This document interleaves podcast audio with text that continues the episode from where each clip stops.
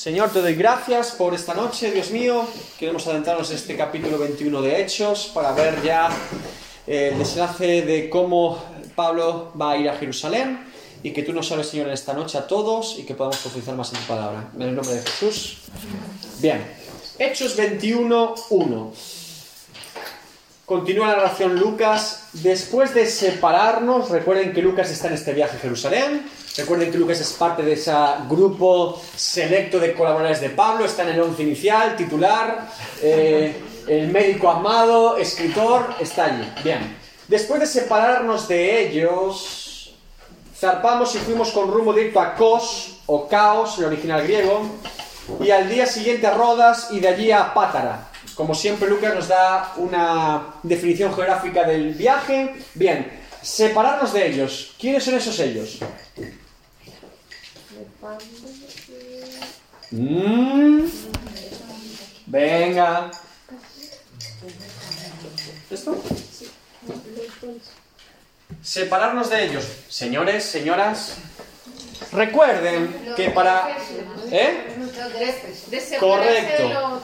De los ancianos que había llamado de Éfeso y los creyentes que habían despedido de él en Mileto. Porque recuerden que aunque nosotros estemos separados por capítulos y versículos de la Biblia, el escritor original no dividía ni por capítulos ni por versículos. Por lo tanto, la respuesta siempre va a estar inmediatamente en los versículos anteriores. Sabemos que Hechos 20 terminábamos con Pablo despidiéndose de los hermanos, abrazándolo allí, orando por él, y había llamado a Mileto a los pastores ancianos de Éfeso junto a otros hermanos. De estos se separaron, ¿sí? Bien. Bueno, un sorbo y seguimos. Bien. Ahora dicen aquí, como siempre, fíjense, separarnos de ellos, si vamos al griego original, Lucas dice literalmente después de habernos arrancado de ellos. Es muy dramático, o sea, toda la carga emocional y de afectos que hay en Hechos 20. Recuerden que Pablo se despide de forma emotiva y vehemente de los pastores, no os voy a volver a ver nunca más.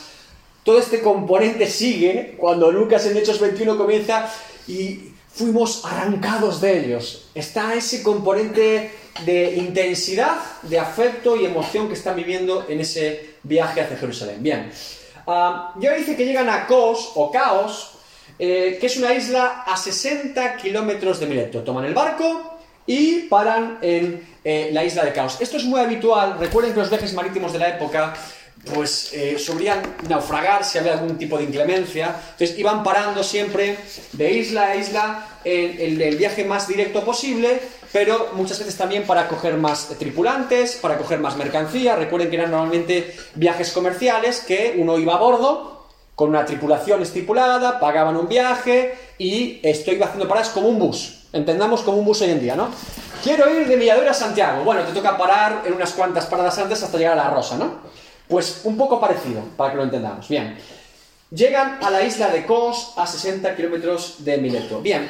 ¿Qué es la isla de Kos o Caos? Tiene cierta eh, importancia en el contexto helenístico o griego porque es eh, la isla que tiene un templo al dios Esculapio.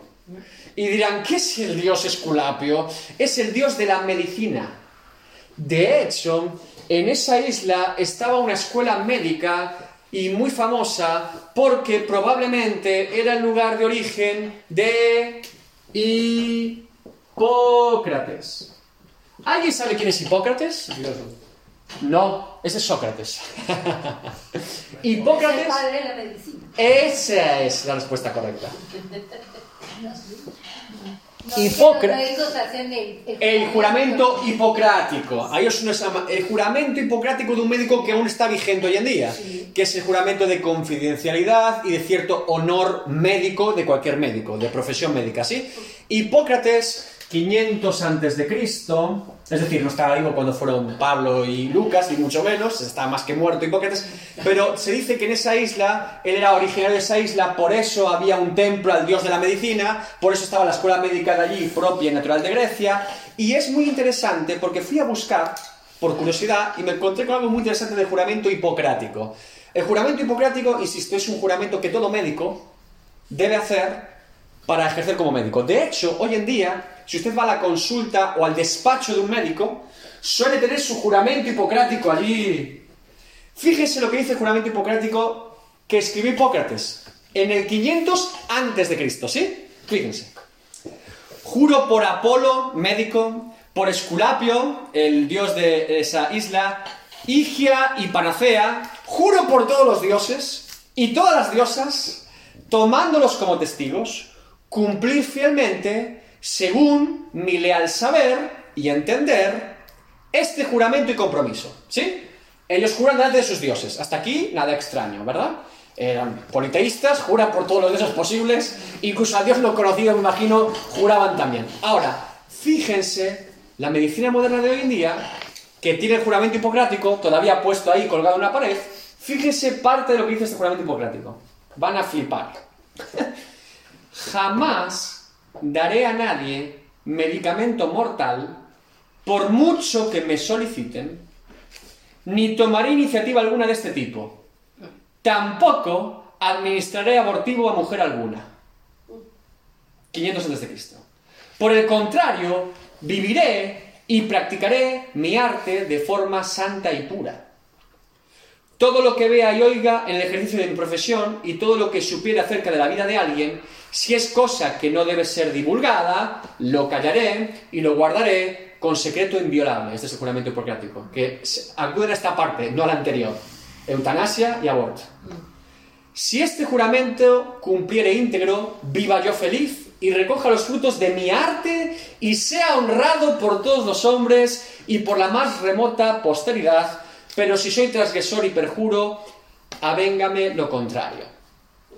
Es evidentemente un pensamiento totalmente humanista, de honor al ser humano y de ejercer como médico bajo este juramento, pero me llamó mucho la atención, mucho la atención, que el juramento hipocrático, la eutanasia y el aborto, como medicina original, están totalmente prohibidas.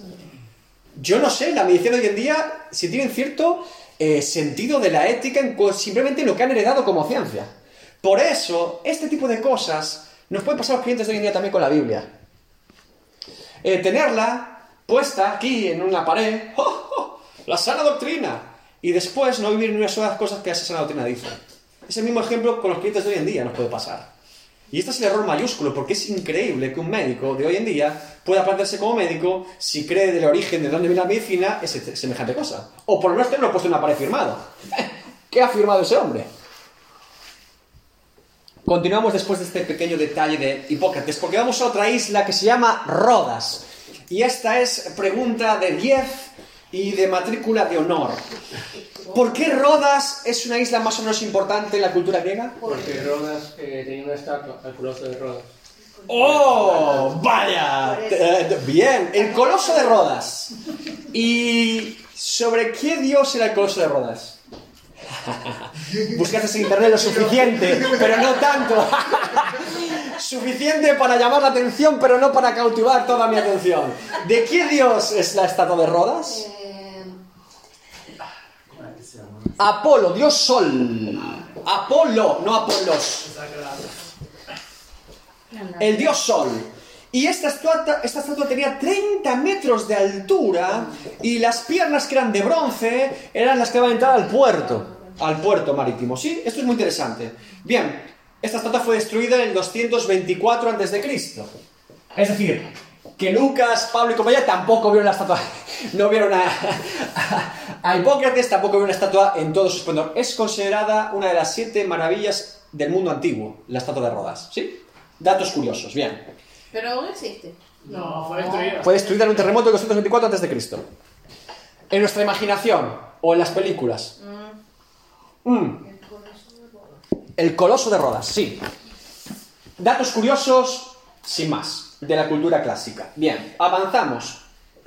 Y hallando un barco que pasaba a Fenicia, nos embarcamos y zarpamos. Fenicia es la zona de Tiro, eh, la zona de Cesarea, que está al norte, después descenderían ya por tierra a Jerusalén, ¿sí? Bien, es el puerto más próximo. Recuerden que Tiro era un puerto muy conocido en la época. De hecho, Tiro es una pequeña isla, lo fui a comprobar hoy, que está justo al lado ya de la zona de lo que es la parte de eh, Cesarea y toda la parte después de Judea. Es una pequeña isla que es un puerto muy conocido. Y que se había fundado después de la destrucción de la ciudad antigua de Tiro, que Dios profetiza que iba a ser destruida en el Antiguo Testamento. Bien. Fenicia, dirección a Tiro. Hasta aquí todo normal. Y podríamos decir que Tiro estaba a tiro de piedra. Al, avistar Chipre, dejando la mano izquierda, qué interesante estos detalles de Lucas, es decir, bordearon la isla por el lado abajo porque van hacia Tiro. No sé si recuerdan el mapa ah, del Mediterráneo, por aquí Turquía, por aquí Grecia, Chipre anda por aquí, y si bajamos por aquí tenemos Antioquía, Tiro, Cesarea, Jerusalén por aquí, más o menos. Ellos hacen con el barco, porque lo dejan a la izquierda. Son detalles que vean la isla de Chipre les quedaba a la izquierda. Interesante detalle. Bien. Ah, bien. Chipre, Chipre. ¿De qué nos suena Chipre? ¿De quién era natural Chipre? Bernabé. Bernabé. ¿Y a quién fue a enseñar Bernabé en la isla de la que era natural para que se fogueara y fuera buen discípulo? Familiar suyo. Juan Marcos. Juan Marcos. Muy bien. ¿En qué viaje misionero ocurrió esto de Pablo? El El primero. fue lo primero. ¿Cómo va a ser el primero? Si el primero estuvo con Bernabé, será el segundo, ¿no? Segundo, segundo. El primero van Bernabé y no se han separado. El primero van juntos. El primero- En el segundo. El primero de Marcos. El primer- no, tampoco es el primero de Marcos, es el segundo de Marcos, porque el primero es cuando los abandona. Entonces, ah, claro, yo pensé que El segundo de todos, de Marcos incluido. Bien. Llegan entonces a Tiro. Y hallados los discípulos, nos quedamos allí siete días. Y ellos decían a Pablo por el Espíritu que no subiese a Jerusalén. Bien. Hallados los discípulos, ¿qué significa esto? ¿Qué cree que significa esto de hallar a los discípulos? Parece que los encuentran, se encuentran con unos discípulos. ¿Qué está pasando aquí? ¿O qué creen que puede estar pasando? Este texto, ¿qué nos significa? ¿Qué dice la NBI? Ahí encontramos a los discípulos. Vale, parecido. Me, me vale. ¿Qué pasa? ¿Encuentran los discípulos? ¿Qué significa? ¿Qué, qué- qué énfasis está haciendo aquí Lucas? Que estaban buscando, vale. Bien. Lo que está pasando es que ninguno de los que son del viaje, los colaboradores de Pablo, recuerden que venía alguno de Antioquía, el otro venía de... No, ninguno es de Tiro. Entonces, llegan a Tiro, saben que hay creyentes, porque en la zona siempre hay creyentes, pero no los conocen. Y recuerden en la época que no hay Google Maps. Iglesia Evangélica de Tiro, La Esperanza. No, iglesia bíblica, ¿no? Iglesia de MacArthur, no, no, no. Aquí tienen que literalmente ir preguntando, ¿dónde están los discípulos? No hay un pececito, no hay puesto un eslogan allí, una pancarta, no tenemos centro cristiano. Van a tiro y empiezan a preguntar, oye, Jesús vino en carne. Algo, buscaron la manera y hallan, encuentran a estos creyentes. ¿Y qué hacen estos creyentes? ¿Qué le dicen a Pablo? Por el Espíritu que les dice. Uy, este texto es un poco complicado, ¿no? Porque parece decir que está diciendo aquí Lucas. El espíritu le está diciendo que se quede y no ¿Está diciendo esto Lucas? No. Sabemos que Pablo tiene determinación. de ir a Jerusalén. ¿Por qué?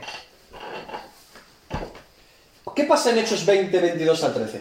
Ah, 20, 22 al 23. 20, 22, 23. El capítulo anterior dice: Ahora he aquí, ligado yo en espíritu, voy a Jerusalén sin saber lo que me ha de acontecer, salvo que el Espíritu Santo por todas las ciudades me ha dado testimonio diciendo que me esperan prisiones y tribulaciones. Pablo siente de parte de Dios que debe ir a Jerusalén a pesar de que el Espíritu Santo ya está advirtiendo que va a sufrir tribulaciones. Y esto lo resolvimos la semana pasada. Dios le está diciendo que no vaya, sino que va a ir y va a sufrir tribulaciones. Pero ahora este texto, si se malentendiera y no conocemos Hechos 20 ni el contexto de lo que está pasando, decimos por el Espíritu que no subiese a Jerusalén. Lo que está diciendo Lucas más bien es que estos hermanos, al igual que el resto, sienten que Pablo va a sufrir tribulaciones y problemas. Y al saberlo, de parte de Dios dicen, no vayas. No sé si me explico. Eh, sentimos de parte de Dios que vas a sufrir, Pablo. No vayas, no vayas. Quédate. Le voy a decir, no vayas, Pablo, no vayas a sufrir a Jerusalén, no vayas otra vez a, que te pase algo terrible. Sentimos en el Espíritu de parte de Dios que algo te va a acontecer. Entonces, em, desde Asia Menor, ya Pablo está siendo advertido por Dios que le va a pasar en Jerusalén. Ya está siendo advertido por los hermanos que le va a pasar algo en Jerusalén. Ya está siendo advertido ya después del camino, llegando a Tiro, que le va a pasar algo en Jerusalén. ¿Qué creen? ¿Que le va a pasar algo en Jerusalén? Ahora veremos que hay más confirmaciones. Hasta tal punto que Pablo eh, concluye de una manera brillante, ¿no? Pero, ¿recuerdan algo parecido al misterio de Jesús? Sí, Pedro, cuando le dijo no. Jesús dice, tengo que ir a Jerusalén, como está profetizado, para que al Hijo del Hombre acontezca todo lo que las Escrituras dicen. ¿Y qué hacen los discípulos, particularmente Pedro? ¿Y qué dice Jesús? Es decir, Jesús está diciendo lo que va a pasar y que Él va a hacerlo. Y por lo tanto, si Jesús va a hacerlo, es la voluntad de Dios que lo haga. Porque todo el Evangelio se resume en la principal frase de Jesús, vengo a hacer la voluntad de mi Padre. Es decir, todo lo que Jesús propone siempre es en- alineado con la voluntad del Padre. Y ahora, curiosamente, Pedro, el que un poquito antes ha dicho, tú eres el Cristo, el Hijo de Dios viviente, no te lo ha revelado carne y sangre, sino mi Padre que está en los cielos, un poco después, cambia de espectro, cambia de frecuencia, no vayas, porque te van a matar. Pero si te he dicho yo que voy a ir a morir, ¿entienden el problema? Por eso dice aparte de mí Satanás. Porque es lo mismo que Satanás indujo la tentación. ¿Sí? Es lo mismo. No vayas. ¿Para qué pasar por esto? ¿Para qué el sufrimiento? ¿Quiere los reinos? Tómalos ahora. Pedro está incurriendo en el mismo error eh, que están incurriendo en este caso estos creyentes porque entendiendo que Dios está revelándoles que, que Pablo va a sufrir, entienden que eso tiene que ser evitable. Y eso es no entender la soberanía de Dios. Es por algún motivo pretender que mi bienestar físico y personal es siempre la voluntad de Dios. Y Dios está cambiándolo. Y Pablo sí lo sabe. Y Jesús, claro que lo sabía, vino a hacer la voluntad del Padre. Pero había creyentes que no, no soportamos esta idea. Y nos pasa a todos hoy en día. ¿Cómo no, no, no? La voluntad de Dios no puede ser que... Cuidado, cuidado. Dios está advirtiendo lo que va a pasar. No, si está advirtiendo lo que va a pasar es que va a pasar. Nos damos cuenta de la... Y queremos evitar lo que Dios está diciendo que va a pasar. Entonces es no hacer la voluntad de Dios en todo caso. Bien. Hechos 21 de 5 al 7. Seguimos. Están unos días allí, siete días, probablemente para que el barco tomara repuestos o cogiera más mercancía, etc. Cumplidos aquellos días, salimos acompañándonos todos con sus mujeres e hijos, vino toda la iglesia al completo, esto me encanta, hasta fuera de la ciudad y puestos de rodillas en la playa oramos. Dicen que esta isla de Tiro tiene una puesta perfecta, preciosa del mar, son kilómetros de playa, toda recta, que se ven los camellos pasando por allí aún hoy en día. eh, dicen que es idílico, por así decirlo, ¿no? Entonces, este énfasis de la- en la playa de Lucas parece ser que fue un momento también muy emotivo, muy cargado de emoción, porque que lo menciona específicamente, dice que se pusieron de rodillas en la playa y oraron. Y abrazándonos los unos a los otros, subimos al barco, al mismo barco que habían tomado eh, cuando llegaron, y ellos se volvieron a sus casas. Y nosotros completamos la navegación saliendo de Tiro y arribando a Tolemaída, y habiendo saludado a los hermanos, nos quedamos con ellos un día. Bien. Ahora, seguimos un poquito más. Hechos ah, 21.8. Este viene con preguntas. Al otro día, saliendo Pablo y los que con él estábamos, fuimos a Cesarea. Esto ya es el continente. Ya han llegado a territorio natural de la zona de Fenicia, Siria y ya van a descender hacia Jerusalén. Bien. Y entrando en casa de Felipe, el evangelista, que era uno de los siete, posamos con él. ¿Quién es este Felipe? Bien, bien. Demuéstremelo bíblicamente. Quiero versículos. Eh, A mí no me diga usted diácono por fe. Eh, Versículos. eh, Hechos 8. He dicho versículo, no capítulo. Versículo, versículo, búsquenlo. El primero que lo busque tiene mm, recompensa. Móviles. Quiero al menos tres versículos que me refuten cualquier otra idea. O sea, que refuten cualquier idea de que este no es Felipe el, el diácono. O sea, quiero que me quiten cualquier duda. Yo tengo dudas. Yo creo que ese Felipe debe ser el apóstol. Otro Felipe. O un El Felipe. Etíope. El etíope. El etíope Felipe. No, También me vale. El, de, el, de, el que. El del etíope. Que se le aparece. Demuéstramelo, Joana. Quiero que me lo demuestres. Yo soy un Porque el ignorante. evangelista. Versículo. Quiero el versículo. Quiero el capítulo y el versículo. No me diga. 8.40, Pero es que 8.40. Es, En ¿Qué dice el cuanto a 8.40? Felipe apareció en Azoto y Bien. se fue predicando el evangelio en todos los pueblos hasta que llegó a Cesarea. Argumento 1 de Dayan, y es válido. El 840 nos dice que este hombre llamado Felipe se quedó en Cesarea. Y ahora llegamos, después de un montón de capítulos, llegamos a Cesarea y hay un tal Y Felipe. hay otro ahí en ese 40 que dice eh, anunciaba el evangelio. ¿En qué versículo? Él mismo en el, en el 840. Vale, también hay otros más textos parecidos a ese, que es evangelista, cuando el 8.5 a 6 dice, entonces Felipe descendió a la ciudad de Samaria, les predicaba a Cristo y la gente unánime escuchaba atentamente las cosas que decía Felipe, oyendo y viendo las señales que hacía. Era evangelista. O sea que estamos, está en Cesarea, es evangelista, bien. Y me falta una cosa más, porque dice de los siete. ¿Qué es eso de los siete? De los siete. Hechos 6, 5. del 3 al 5, sabemos, buscad pues hermanos de entre vosotros a siete varones, ahí tiene los siete, de buen testimonio, llenos del Espíritu Santo y de sabiduría, a quienes encarguemos de este trabajo. Y nosotros persistiremos en oración y en el ministerio de la palabra, agradó la propuesta a toda la multitud y eligieron a Esteban, varón lleno de fe, y del Espíritu Santo, a Felipe, a Prócoro, a Nicanor, a Timón, a Pumba, no, a Parmenas, a Nicolás, prosélito de Antioquía. Es una broma. Pues que Timón me ha saltado solo, no puedo. Somos de la infancia de Millennial. Lo que quiero decir es que aquí hay un Felipe en los diáconos, y es de los siete. Creo que es concluyente decir, por lo tanto, que este mismo hombre, llamado Felipe en Cesarea, evangelista diácono, es el mismo Felipe de Felipe 6 y Felipe 8, y por lo tanto, Ah, sí, pero- queda descartado, queda descartado que pueda ser No, un apóstol. es de los siete, pero ¿por qué no puedo ser el apóstol de la foto? Porque sigue la, la- ya, sigue ¿Por total. No, no, no, no. Dime capítulo versículo. Ese mismo ocho. Ese mismo hombre. No, ¿por qué? Dime por qué. Hombre, por favor, porque es... Bien, sabemos otro argumento más. Sabemos que no puede ser Felipe el apóstol y aquí destruimos cualquier tipo de intento o poner... Sabemos que no puede ser porque recuerden cómo empieza Hechos 8. ¡Ah!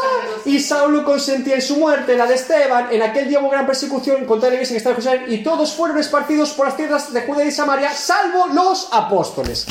Jaque mate ahí. Jaque mate. Y de repente aparece Felipe. Y cuando envían los apóstoles llaman a Pedro y a Juan. Este hombre parece ser que, llevado por el Espíritu Santo, comienza un evangelismo muy circundante por diferentes lugares. Recuerden, está primero en Samaria, después baja con el, tipo casi hasta el final, después ahora sube a Zoto, llega a Cesarea, pero después parece que se estableció en la ciudad de Cesarea. Es decir, este hombre movido por el Espíritu Santo, hasta incluso ser trasladado físicamente de un lugar a otro, cuando siente de parte de Dios establecerse en Cesarea, se queda allí. Se queda allí. O sea, dice que es uno de los siete.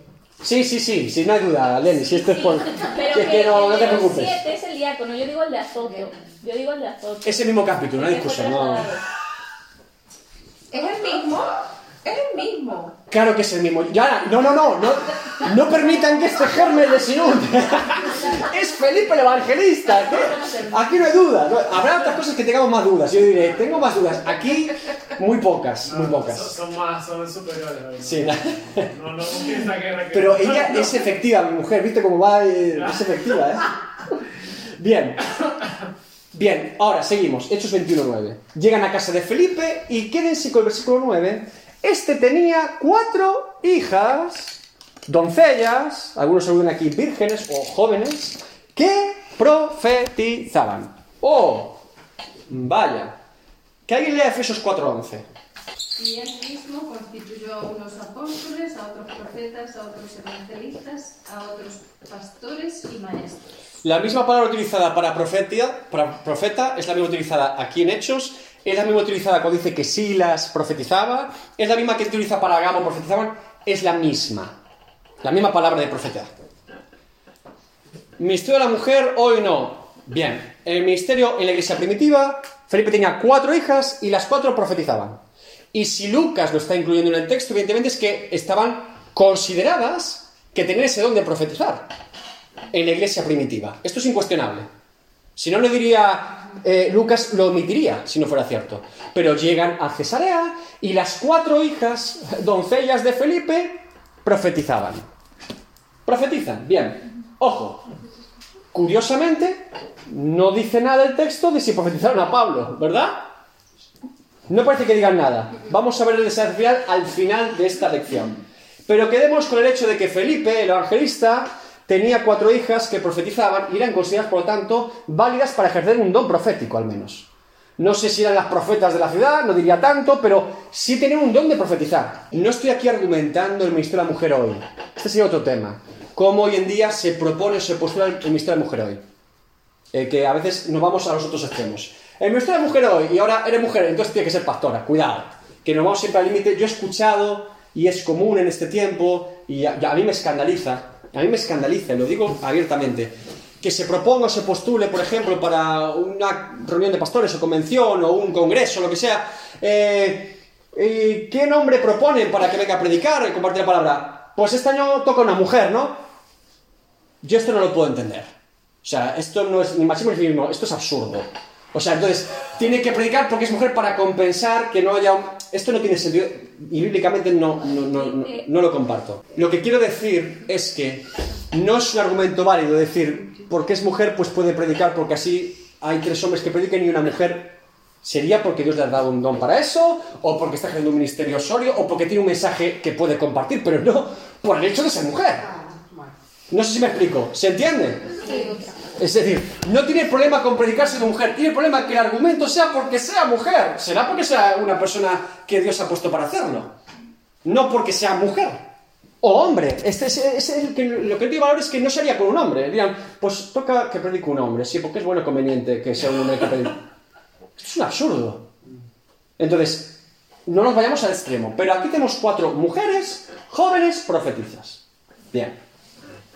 Seguimos. Eh, ¿Dónde estábamos? Diez. 10, perdón. Y permaneciendo nosotros allí algunos días, insisto, no aparece en el texto que estas mujeres le dijeran nada a Pablo, me imagino que habrán tenido conversaciones del viaje, de cómo ha sido, de lo que siente Pablo en el corazón, etc. Pero bueno, lo dejamos para el final. Descendió de Judea un profeta llamado o Ágabo el original griego. Bien, ahora vamos a ver a Ágabo, profeta, también, como estas cuatro, y la performance habitual de un profeta. Fíjese, quien bien, viniendo a vernos, tomó el cinto de Pablo, ¿qué hizo? Tomó el cinto de Pablo y atándose los pies y las manos dijo, esto dice el Espíritu Santo, así atarán los judíos en Jerusalén al varón de quien es este cinto y le entregarán en manos de los gentiles. Bien, Agabo o Ágabo parece ser el primero en lanzar de forma clara qué es lo que le va a pasar precisamente a Pablo.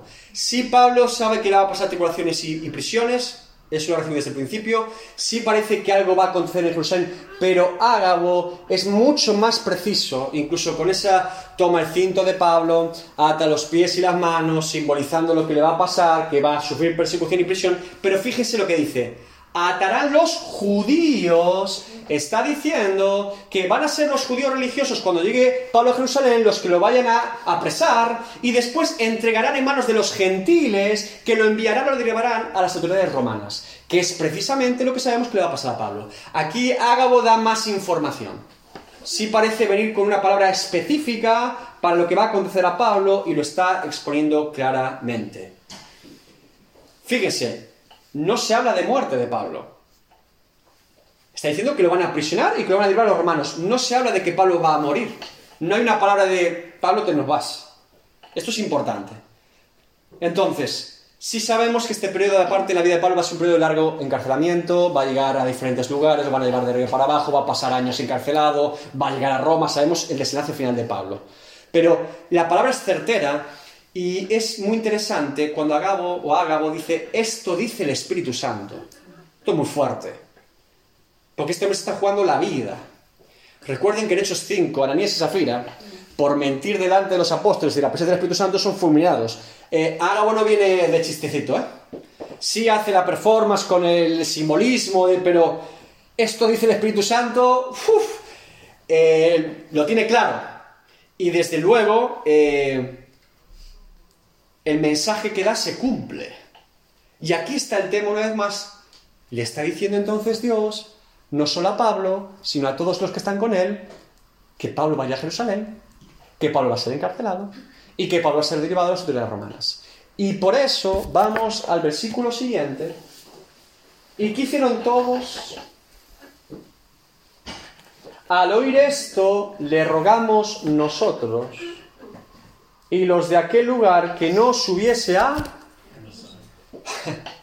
Me encanta cómo eh, Lucas está siendo inspirado por el Espíritu Santo y preservando una verdad muy grande. Porque en el versículo 12 cambia lo que Agabo ha dicho que es el Espíritu Santo dice, ese es el sujeto, y ahora dice, nosotros le dijimos que se quedara. ¿Se dan cuenta? Lo que Dios dice, lo que nosotros en ese momento como seres humanos quisimos retener. Esto es muy interesante porque cambia el sujeto totalmente. Y es clave y necesario que sea así. Eh, no espiritualiza, no justifica la recomendación, sentimos en nuestro espíritu por otro lado que se quedase. No, no, no. Dios dijo esto, nosotros dijimos que se quedase, nosotros estamos cerrados. Eh, Pablo sabía lo que Dios tenía para él, el Espíritu Santo lo estaba diciendo. Y es sanísimo, sanísimo que Dios permita este tipo de textos porque no nos habla de una iglesia perfecta o una iglesia falta de emociones o afectos entre ellos, sino una iglesia que aprende. Porque para poder escribir esto uno tiene que haber aprendido la lección como Lucas y como todos los que estaban allí. Esa es la modalidad del Hijo de Dios, del creyente. Poder escribir para la historia. Nos pusimos sentimentales. y les dijimos que no y Dios estaba diciendo que sí. Nosotros le rogamos que no fuese a Jerusalén. Eh, tenemos aquí a un Pablo, fíjense, es que es tremendo, porque Pablo lleva todo el viaje antes de llegar a Jerusalén, lo quieren matar allí, lo evita en último momento, da un rodeo, visita las iglesias, vuelve con el equipo, quiere ir para allá, cada vez que vuelve le dicen, te vas a Jerusalén, te va a ir mal, te vas a Jerusalén, te va a ir mal. Todo esto, insisto, piensen en Pablo ahora un momento. Toda esta carga, todo este peso. Y cada vez que está con uno de los hermanos, él determina, tengo que ir, y ellos, no vayas, no vayas, no vayas. Tengo que ir, no vayas. Es muy parecido al relato de Jesús con los discípulos. No vayas, no vayas, no vayas, tengo que ir, tengo que ir. Entonces, aquí hay dos voces. La voz de Dios y la voz de los hombres. ¿Qué voz decidimos escuchar? La voz de Dios dice, ve a Jerusalén y vas a sufrir. La voz de los hombres dice, si vas a Jerusalén vas a sufrir, no vayas. ¿Entienden? Son contrarias.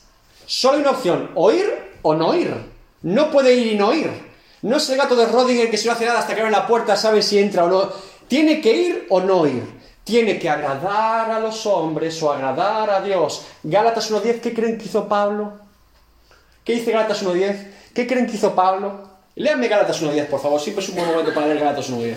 Pues ¿Busco ahora el favor de los hombres o el de Dios?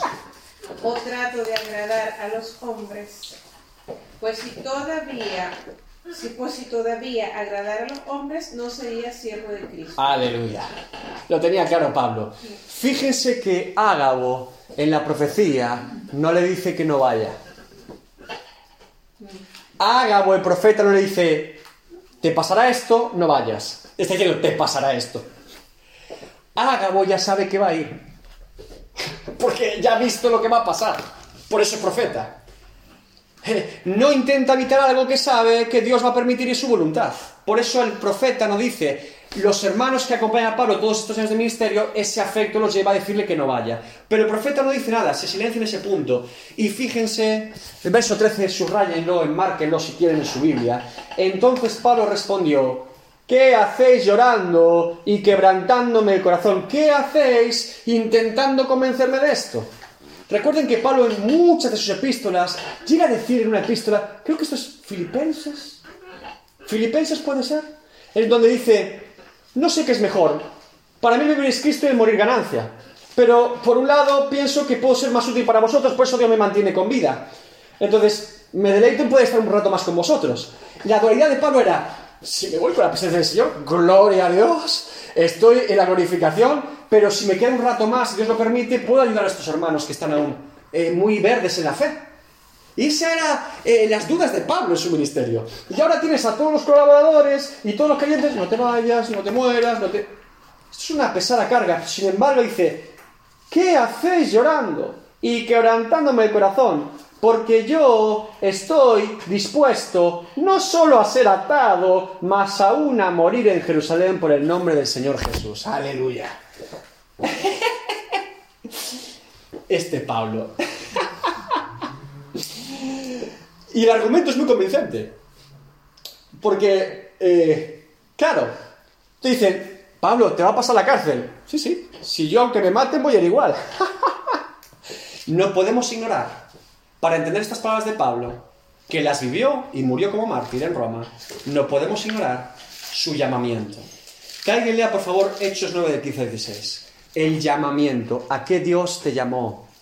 ¿Qué Dios te llamó a hacer? El llamado de Pablo, Hechos 9 del 15 al 16. Por eso este hombre dice lo que dice. El Señor le dijo, ve porque instrumento... Esto es Ananías, cuando le dice, ve a orar por un ciego en una casa. ¿Y qué le dice? Porque ese, ese chico, ese hombre, ¿qué? Ve porque instrumento escogido me es este, para llevar mi nombre en presencia de los gentiles y Lo de cumplió, reyes lo y de cumplió. los hijos de Israel. Lo cumplió. Sigue, Porque 16. yo le mostraré cuánto le es necesario padecer por mi nombre. Estaba preparado y escogido para padecer, no solamente para anunciar, sino para padecer por causa de Cristo. ¿A qué Dios te llamó? ¿A qué Dios nos ha llamado? La única pregunta en este tiempo a una persona que esté en el servicio, sea cual sea, siempre digo, ¿Dios te llamó a hacerlo? Si la respuesta es sí, dale con todo, para la gloria de Dios. Si la respuesta no, ¿qué haces detrás de unos mulas como Saúl en una montaña? ¿Qué te llamó Dios a hacer? Yo no puedo identificar con claridad el llamado de cada uno de ustedes. Aquí habrá diferentes llamados de Dios a cada uno de ustedes, pero sí le puedo decir a lo que Dios no nos llamó. Dios no nos llamó a perder el tiempo. Dios nos llamó a distraernos. Dios no nos llamó a contemplar este mundo y la vida pasar. Dios no nos llamó a estar afanados por las cosas de este mundo. Dios no nos llamó a practicar ni vivir en pecado. Dios nos llamó... Sabemos a lo que Dios no nos llamó, ¿verdad? Tenemos un buen comienzo entonces. Busquemos y forjemos nuestro llamado en Dios y seamos fieles como Pablo hasta la muerte. Pablo sabía perfectamente su compromiso como apóstol a los gentiles y estaba dispuesto. De hecho, consuela a Pablo a los creyentes. Esto es tremendo, ¿eh? Les consuela él a ellos. Es el que va a sufrir él y está el que va a sufrir consolando a los que no van a sufrir lo que él va a sufrir. Así es la fe del creyente, así es el corazón de Cristo cuando forja nuestro carácter. Bien, conclusión a la que llegan los creyentes después de hablar con Pablo, la conclusión que tienen que haber llegado desde el principio de Hechos 20. Y como no le pudimos persuadir, desistimos diciendo, hágase la voluntad del Señor. Que esa debería ser la primera frase, desde la primera profecía que escucharon en Asia Menor, hágase la voluntad del Señor. Porque al final lo que se va a hacer es la voluntad del Señor. ¿No lo entendemos? Que sí o sí se va a hacer la voluntad del Señor y no la nuestra. Y ahora han entendido, después de dos capítulos, que la voluntad del Señor es que Pablo vaya a Jerusalén y padezca lo que tiene que padecer. Porque recuerden además que en el llamamiento de Pablo dice que a reyes, a reyes y principales, eso lo tiene que vivir Pablo gracias a su encarcelamiento en Jerusalén. Va a ir a Félix, va no sé dónde, lo van a empezar a llevar a diferentes estamentos y jerarquías romanas por su encarcelamiento original en Jerusalén. Está cumpliendo su llamado, aunque sea padecer en una cárcel.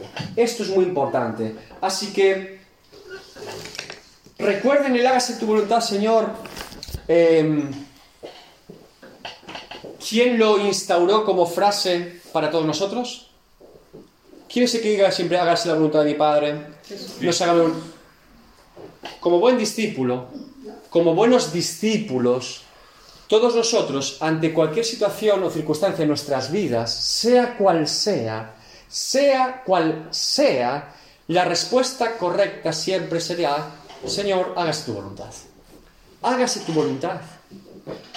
Es la respuesta lógica y natural, porque si el maestro lo decía, los discípulos del maestro, como buenos aprendices, deberíamos decir lo mismo. ¿Cómo es posible que el maestro diga hágase la voluntad de mi Padre y nosotros nos cueste tanto, siendo discípulos? El aprendiz aprende del maestro. Bueno, el maestro nos ha dejado montones de frases en todo su ministerio y vida, incluso el momento clave que es la crucifixión, hágase tu voluntad y no la mía. Esta es una frase clave. Bien, Hechos 21, 15 y 16, después de estos días, hechos ya los preparativos, subimos a Jerusalén, llegan a Jerusalén, y vinieron también con nosotros los de Cesarea, algunos de los discípulos, trayendo consigo a uno llamado Nasón de Chipre, discípulo antiguo con quien nos hospedaríamos. Bien. Fíjense. Ahora quiero lanzar mi teoría sobre las hijas de Felipe. Vamos a poner aquí teoría. Y cuando es una teoría, no es una certeza, es una teoría. No predicaría sobre esto, no haría un libro sobre esto, pero es una teoría que está en mi corazón cuando leo el texto y cada vez que lo leo. Esto, eh, ha habido debates en mi casa, no con mi esposa, sino con mis padres de hace años sobre este asunto. Sobre las hijas de Felipe y qué, por qué aparece ese versículo 9 de Lucas si no tienen importancia o pasan desapercibidas, ¿por qué esta anotación de Lucas? Entonces, fíjense. La historia completa sería la siguiente. Pablo, desde el principio, ha advertido en Asia Menor, que va a sufrir problemas en Jerusalén, ¿sí? Prisiones y tribulaciones, le dicen los hermanos allí. Y él sabe en su espíritu que está ligado para ir. Eso está en Hechos 20, 22 y 23, lo hemos leído antes. Bien. Pablo llega a Tiro y los creyentes le dicen que no vaya a Jerusalén porque va a sufrir. ¿Sí? Pablo decide ir igualmente. Todos se ponen tristes, le dicen que no vaya a Jerusalén. Hechos 21, 4. Pablo llega a Cesarea a casa de cuatro profetisas. Todo el mundo le está diciendo a Pablo lo que va a pasar. Llega a esta casa y parece no haber ningún tipo de palabra, por lo menos el texto no aparece bíblicamente, que le digan estas cuatro profetisas a Pablo. Ni que no vaya a Jerusalén, ni que qué le va a pasar. Hay un silencio en la Biblia aquí. Y es curioso porque Lucas está haciendo énfasis de todas las veces que está diciendo a Pablo esto. Y con ellas hay un silencio. Bien, Hechos 21.9. Ahora, después de eso, Agabo llega a Cesarea, desde Judea, y le profetiza para una vez más lo que le va a pasar en Jerusalén, ¿sí? En Hechos 21, 12. Y otra vez los discípulos y colaboradores, no vayas, no vayas. Bien. Aquí hay dos teorías posibles, dos opciones que yo le planteo sobre el versículo 9 de Hechos 21, las profetisas hijas de Felipe. Opción A, que no reciben ningún tipo de palabra de Dios y no se la inventan, es decir, no reciben ningún tipo de, asunto sobre Pablo, por lo tanto están allí compartiendo varios días, no dicen nada.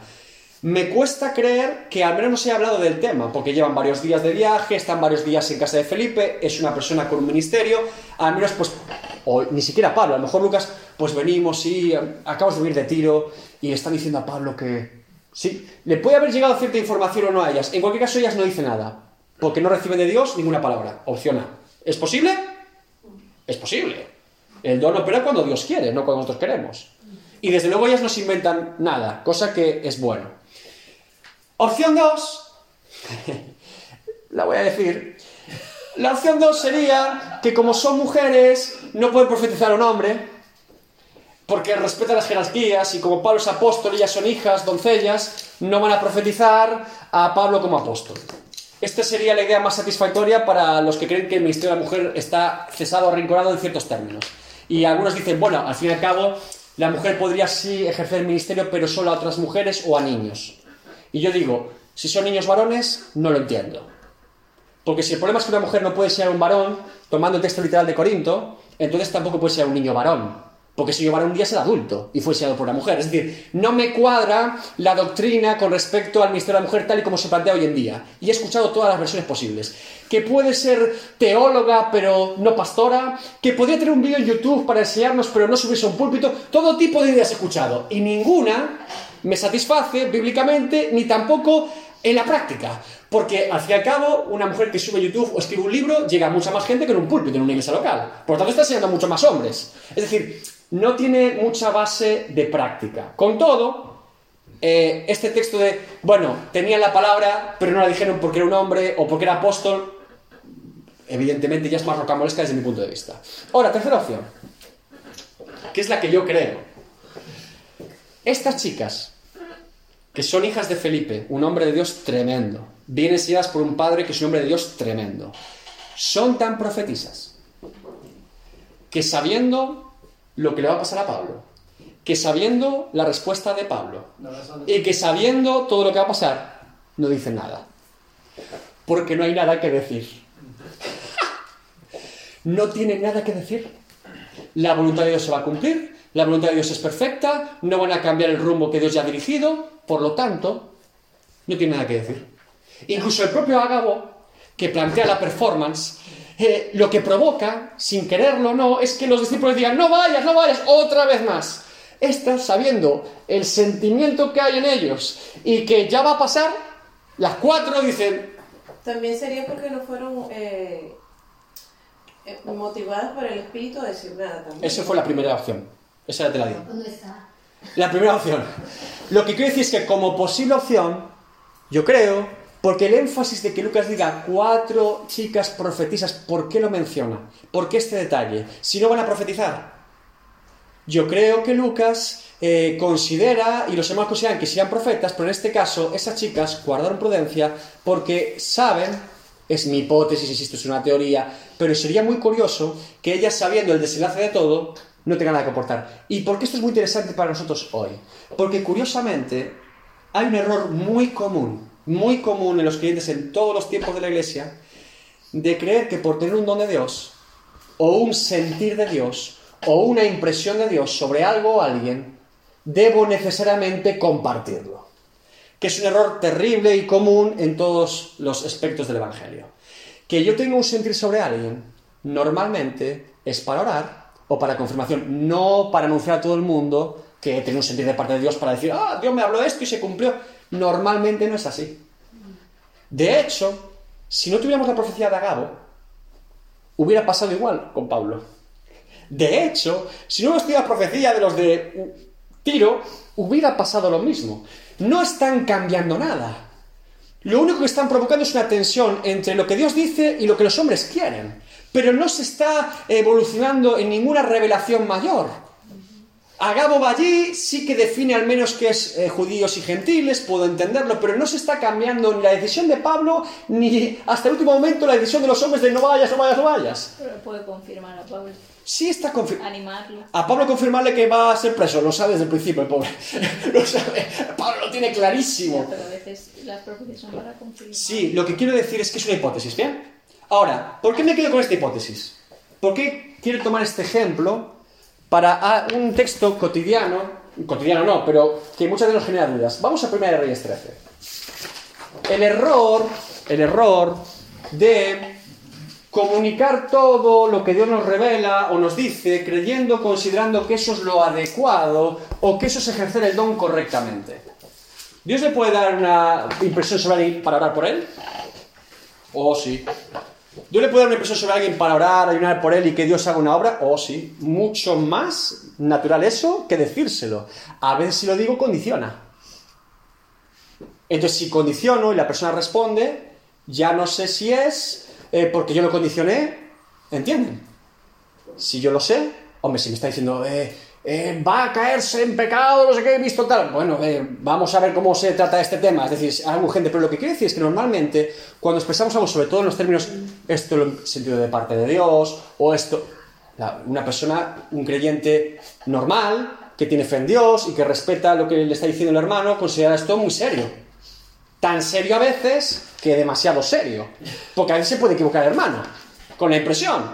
Entonces, para orar normalmente sí, en contadas ocasiones para comunicarlo y bajo supervisión, Agabo era un profeta autorizado. Recuerden que Agabo aparece profetizando sobre el hambre. Recuerdan, eh, en Jerusalén y vienen las, les traen eh, comida de otras ciudades. Agabo era considerado un profeta con un ministerio en el ámbito de Jerusalén y Judea alrededores. Y insisto, Agabo va diciendo, el Espíritu Santo dice, va fuerte, ¿eh? Este hombre. Y se cumple. Eh, pero, fíjense. Primero Reyes 13. Vamos rápidamente. Le leo la historia entera simplemente para después que saquemos una conclusión y que me digan cuál es el problema que ustedes encuentran en esta historia. Por, por parte del profeta que comienza la historia. Bien. He aquí que un varón de Dios, por palabra de Jehová, vino a Judá a Betel, de Judá Betel. Y estando Jeroboam, este es un rey terrible, junto al altar para quemar incienso, Aquel clamó contra el altar por palabra de Jehová y dijo, altar, altar, así ha dicho Jehová, he aquí que a la casa de David nacerá un hijo llamado Josías. Está profetizando sobre Josías en la época de Jeroboam, cientos de años antes, nombrando el nombre de Josías. Esto es tremendo. Así viene este profeta, ¿eh? Bien, el cual sacrificará sobre ti a los sacerdotes de los lugares altos que queman sobre ti incienso y sobre ti quemarán huesos de hombres. Lo cumplió literalmente Dios esto. Y aquel mismo día dio una señal diciendo, esta es la señal de que Jehová ha hablado, he aquí que el altar se quebrará y la ceniza que sobre él está se derramará. Cuando el rey Jeroboam oyó la palabra del varón de Dios, que había clamado contra el altar de Betel, extendiendo su mano desde el altar, dijo, prendele, lo señala, prendan al profeta mas la mano que había sido extendida contra él se le secó al instante y no la pudo enderezar. Y el altar se rompió y se derramó la ceniza del altar. Es decir, da una palabra y para que se confirme la palabra, el altar se rompe tal y como dice y encima el rey lo señala y se queda seca la mano. Es un ámbito profético del rango de Elías y compañía. O sea, viene muy fuerte este hombre. Fuertísimo. Bien, y el altar se rompió y se derramó la ceniza del altar conforme a la señal que el varón de Dios había dado por palabra de Jehová. Bien. Entonces respondiendo el rey dijo al varón de Dios, te pido que ruegues ante la presencia de Jehová tu Dios y ores por mí, para que mi mano me sea restaurada. Le pide el rey oración. Y el varón de Dios oró a Jehová, y la mano del rey se le restauró y quedó como era antes. Y el rey le dijo al varón de Dios, ven conmigo a casa y comerás, y yo te daré un presente. Pero el varón de Dios le dijo al rey, aunque me dieras la mitad de tu casa, no iría contigo, ni comería pan, ni bebería agua en este lugar. Las mismas palabras de George Fox a Cromwell cuando lo invitó a comer en su palacio. Porque así me está ordenado por palabra de Jehová diciendo, porque así me está ordenado por palabra de Jehová diciendo, no comas pan, ni bebas agua, ni regreses por el camino que fueres.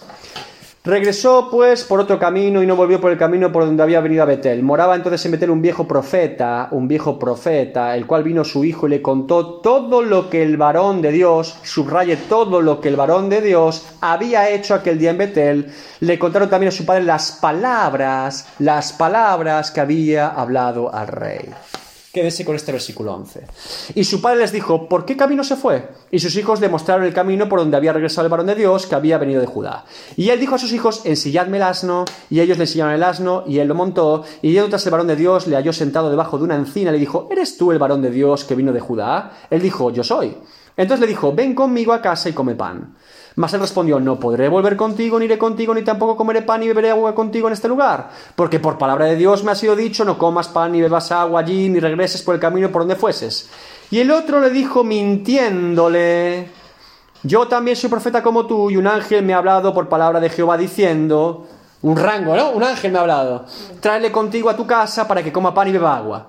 Entonces volvió con él y comió pan en su casa y bebió agua. Y aconteció que estando ellos en la mesa vino palabra de Jehová el profeta que le había hecho volver, esto es al anciano, y clamó el varón de Dios que había venido a Judá diciendo, así dijo Jehová, por cuanto has sido rebelde al mandato de Jehová y no guardaste el mandato de Jehová tu Dios te ha sido prescrito, sino que volviste y comiste pan y bebiste agua en el lugar donde Jehová te había dicho que no comieses pan ni bebieses agua, no entrará tu cuerpo en el sepulcro de tus padres. Cuando había comido pan y bebido, el que le había hecho volver le ensilló el asno y yéndose le topó un león en el camino y le mató, y su cuerpo estaba echado en el camino y el asno junto a él y el león también junto al cuerpo. Esto es tremendo. Y aquí unos que pasaban y vieron el cuerpo que estaba echado en el camino y el león que estaba junto al cuerpo, y vinieron a él, lo, lo dijeron en la ciudad donde el viejo profeta habitaba. Oyendo el profeta que le había hecho volver al camino, dijo, el varón de Dios es que fue rebelde al mandato de Jehová. Por tanto, Jehová le ha entregado al león, que lo ha quebrantado y matado, conforme a la palabra de Jehová que él le dijo. Y habló a sus hijos y les dijo, ensilladme el asno, y ellos se lo ensillaron, y él fue y halló el cuerpo tendido en el camino, y el asno y el león que estaban junto al cuerpo, y el león no había comido el cuerpo ni dañado al asno. Entonces tomó el profeta el cuerpo, el varón de Dios, y lo puso sobre el asno y lo llevó, y el profeta viejo vino a la ciudad para endecharle y enterrarle. Y puso su cuerpo en, su sepulcro y le endecharon diciendo, ay hermano mío. Y después que lo hubieran enterrado, habló a sus hijos diciendo, cuando yo muera, enterradme en el sepulcro en que está sepultado el varón de Dios, poned mis huesos junto a los suyos. ¿Qué entienden de este texto? Primera R 13. Dios está con el profeta, llega, da palabra, una palabra que se cumple cientos de años después. Incluso los huesos de este profeta, Josías, los va a buscar, que está enterrado, Dicen, saque los huesos del profeta interno en un sitio. Fíjense en el, en el espectro de la soberanía de Dios. Pero este profeta llega, da una palabra a Jeroboam, que es un rey terrible. La palabra se va a cumplir cientos de años después. Para que Jeroboam sepa que viene de parte de Dios, hay una señal de que el altar en el que está sacrificando a los niños se quiebra con las cenizas. Y aún el rey al señalarlo diciendo, préndanlo, se le queda seca la mano, inmóvil, no puede moverla. Hasta aquí todo bien. ¿Cuál es el error de este profeta? ¿Por qué acaba tirado en una cuneta, muerto por un león, por parte de Dios, como juicio de Dios a su vida? Porque creyó en una jerarquía. ¿Mm? Pienso yo. Él, cuando viene, cuando viene el, el hombre que se hace pasar por profeta y dice, un ángel de Dios. ¿Ah? Entonces él cree que tiene una, una jerarquía más alta y le obedece. Ese es el resultado, ese es el resultado de un comportamiento que ya está descubriéndose, sí. Pero ¿dónde nace? ¿Cuál es el primer motor de todo lo que impulsa esta historia al fracaso de este profeta? ¿Cuál es el primer índice? Que podemos decir, uy, esto no me cuadra. Primer error. ¿Por qué ora Dios para que Jeroboam recupere la mano? Porque este hombre, si se fijan todo el tiempo, viene diciendo todo lo que Dios le ha dicho que diga. En ningún momento el juicio de Dios en la mano de Jeroboam está previsto para que en ningún caso él ore por él, pero quiere hacerlo. ¿Qué suele ocurrir cuando Dios envía a un siervo suyo que viene con palabra de Dios y viene a traer juicio al pueblo a un hombre y este hombre desobedece públicamente en su mandato? Dios lo respalda. ¿Recuerdan a Moisés? Golpea la roca, Dios le dijo que hablara, golpea por segunda vez y viene agua de la roca. Valida Dios a su siervo delante del pueblo al que está amonestando. Y les trae agua y después a Moisés le trae juicio. Es habitual en la Biblia, particularmente en el Antiguo Testamento, que una persona que viene con un don de Dios o con un servicio específico esté cumpliendo ese servicio, cometa alguna infracción o no se someta a lo que Dios está diciendo precisamente, pero Dios lo, lo valide públicamente, aunque después le traiga le ajuste cuentas. El primer error, desde mi punto de vista, es orar por un rey corrupto que está adorando un ídolo cuando no aparece en el texto que Dios le dice que lo haga. Es muy diferente a Isaías cuando eh, Ezequías le dice vas a morir y Ezequías se pone arrepentido, Señor, por favor, vuelve, dile que va a tener 15 años de vida y le dice él, dame una señal de que esto es verdad. Y dice Isaías, ¿qué quieres? ¿Que el sol, la sombra vaya para adelante o hacia atrás? Bueno, para adelante puede ser fácil, pero vaya hacia atrás. Isaías se está yendo del palacio y Dios le dice, vuelve y dile que le doy 15 años. Eso es un hombre de Dios sometiéndose a la voluntad de Dios. Él se va, le importa nada que Ezequías se muera mañana porque es la palabra que Dios le ha dado, hasta que Dios se la cambia. Eso sí, este hombre está incurriendo en demostrar todavía aún más que es el hombre de Dios y ahora voy a orar y la mano se te va a volver a recuperar porque me has señalado a mí. Empieza, ¿Por qué estoy diciendo esto sobre este O hombre? sea, tú dices que hay algo de soberbia ahí. 100% seguro, Lenis, porque ese punto es un síntoma del motor. ¿Y el motor sabe lo que es? Que este hombre dice a todo el mundo lo que Dios le ha dicho en todo ámbito. Por ejemplo, es un error mayúsculo de él que diga, ya anunciando en la corte de palacio, que Dios le ha dicho que no coma pan, que no beba agua y que no vuelva por el mismo camino. Porque esas palabras son las que le dicen los hijos al profeta anciano para que lo pruebe. ¿Por qué vas anunciando ese pacto de Dios contigo? Pero si eso es algo privado de tu llamamiento, loco. ¿Se dan cuenta del error? Nosotros no sabemos cómo Elías forjó su llamamiento en Dios. Elías llega, vive Jehová en cuya presencia estoy, no va a llover. No sabemos más de Elías. Pero este hombre está anunciando todo el proceso de llamamiento interno a su vida, incluso las condiciones que Dios le ha puesto para que él eh, cumpla el llamamiento de Dios, que es no vuelvas por el mismo sitio, no comas pan, no bebas agua. Bueno, y parece que lo quiere sacar en cualquier tipo de conversación. Te dice, Lo- todo el tiempo "Porque Jehová se lo dice al anciano, se lo dice al rey. Parece que lo va anunciando. Y ahora vuelvo por otro camino. Recuerden, la, eh, eh, la mano se ha dejado de secar y se ha roto. Y Josías será el rey. Y no vuelvo por el mismo camino. No voy a comer pan. ¿Pero qué te pasa? Anunciando todo el tiempo lo que Dios te ha dicho que hagas. A ver, parece como que él quiere decir, Es recordar que soy especial y que Dios habla conmigo. Ese es el tema. rato, ¿no? O sea, recordar que Dios me ha dado esta palabra, recordar que Dios me ha dicho esto, recordar. Ya lo ha dicho una vez. Ese énfasis continuado en él produce el error mayúsculo, porque esa información llega a este viejo profeta. Tú imagínate un profeta viejo. Profeta como eh, el, el asno también es tremendo. El viejo, el viejo mucho viejo. Pero sí que era profeta. Lo que Los era- dos son, los dos son, no, no, no hay cuestión de- no estamos No cuestionando de que Dios lo use, profeta. estamos cuestionando del carácter, lo que lo lleva al error. Por eso lo comparo con el ejemplo de, de- de Felipe, que no dice nada, que a lo mejor lo pueden saber o no, pero no tiene nada que decir si se va a cumplir, sobran palabras. Pero a este hombre le faltan palabras que decir. Y aquí lo que está pasando es que ahora llega el anciano y escucha dicen, ¿ha llegado un profeta? ¿Sí? Cuéntame más. Pues ha llegado la corte del rey, le ha dicho que van a hacer un rey que va a destruir todo, los ídolos, eh, se ha quebrado el altar de incienso de idolatría a la mitad, el rey lo ha señalado, se le ha secado, dice todo lo que aconteció. Dice, y después todo lo que dijo, todo lo que dijo al rey. Y lo que dijo al rey está incluido, no voy a volver por el mismo camino, ni por el mismo pan, ni por el mismo agua. Dice el viejo, "Oh, profeta de Dios. Bueno, vale. Qué fácil le fue al viejo convencerlo, ¿no? Es lo que tú decías, es el desenlace.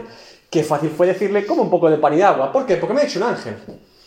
¿Qué dice Pablo en Gálatas si yo mismo o un ángel del cielo os anunciara otro evangelio? No me creéis ni a mí. si Dios te dijo algo, entonces el mismo Dios que te diga lo contrario.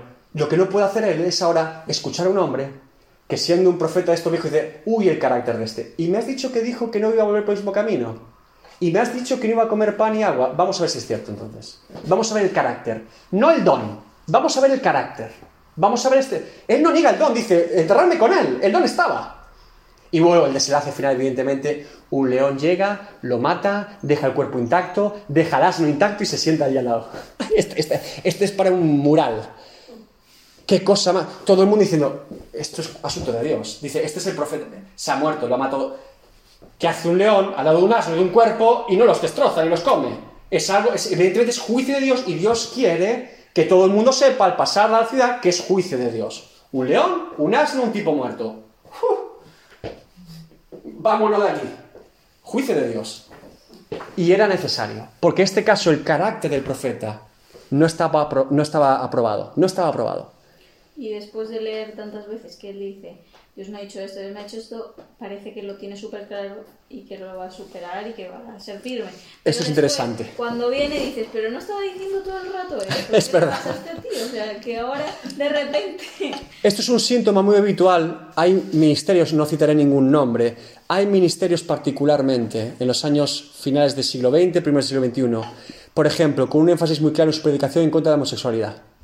Y cayeron en homosexualidad. Eh, eh, un énfasis correcto en un pecado muy concreto. Y justo en eso los pillaron. Justo en eso.